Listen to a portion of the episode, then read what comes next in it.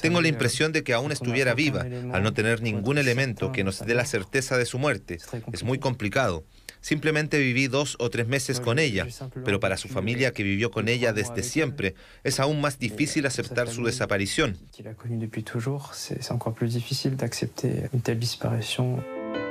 En una entrevista hace unos días atrás para el medio francés TF1 Info, Arthur Del Piccolo, quien era el novio de la joven japonesa, contó lo difícil que es aceptar su desaparición, lo doloroso que ha sido para él y la familia de Narumi, quienes este miércoles declararon en el séptimo día de juicio contra Nicolás Cepeda. Escuchar el relato de la madre de Narumi fue conmovedor incluso para los padres del chileno. Abrazada en todo momento de un retrato de la joven, Taeko leyó los mensajes que su hija le escribió sobre las actitudes celópatas de su ex. Le advirtió que tuviera cuidado. Confesó que incluso viajó a Chile para buscarla en el 2017.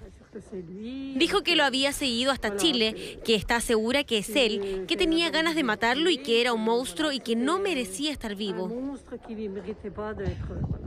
Le habló directamente a Cepeda, lo describió como un gran mentiroso. Los detalles entregados por la madre emocionaron a los presentes, incluso al traductor de Nicolás Cepeda. Mientras tanto, el chileno seguía sin ninguna expresión. Es verdad que cuento tonteras, que soy obsesivo, celópata, pero ¿tienen la prueba que yo la estrangulé? ¿Tienen la prueba de que yo saqué el cuerpo? Es alguien que está en el plano de la estrategia, no hay ninguna emoción. La palabra empatía no tiene sentido para él. Piccolo también estuvo presente de forma telemática, quien le preguntó a Cepeda, ¿dónde está Narumi? Necesitamos esas respuestas para llorar.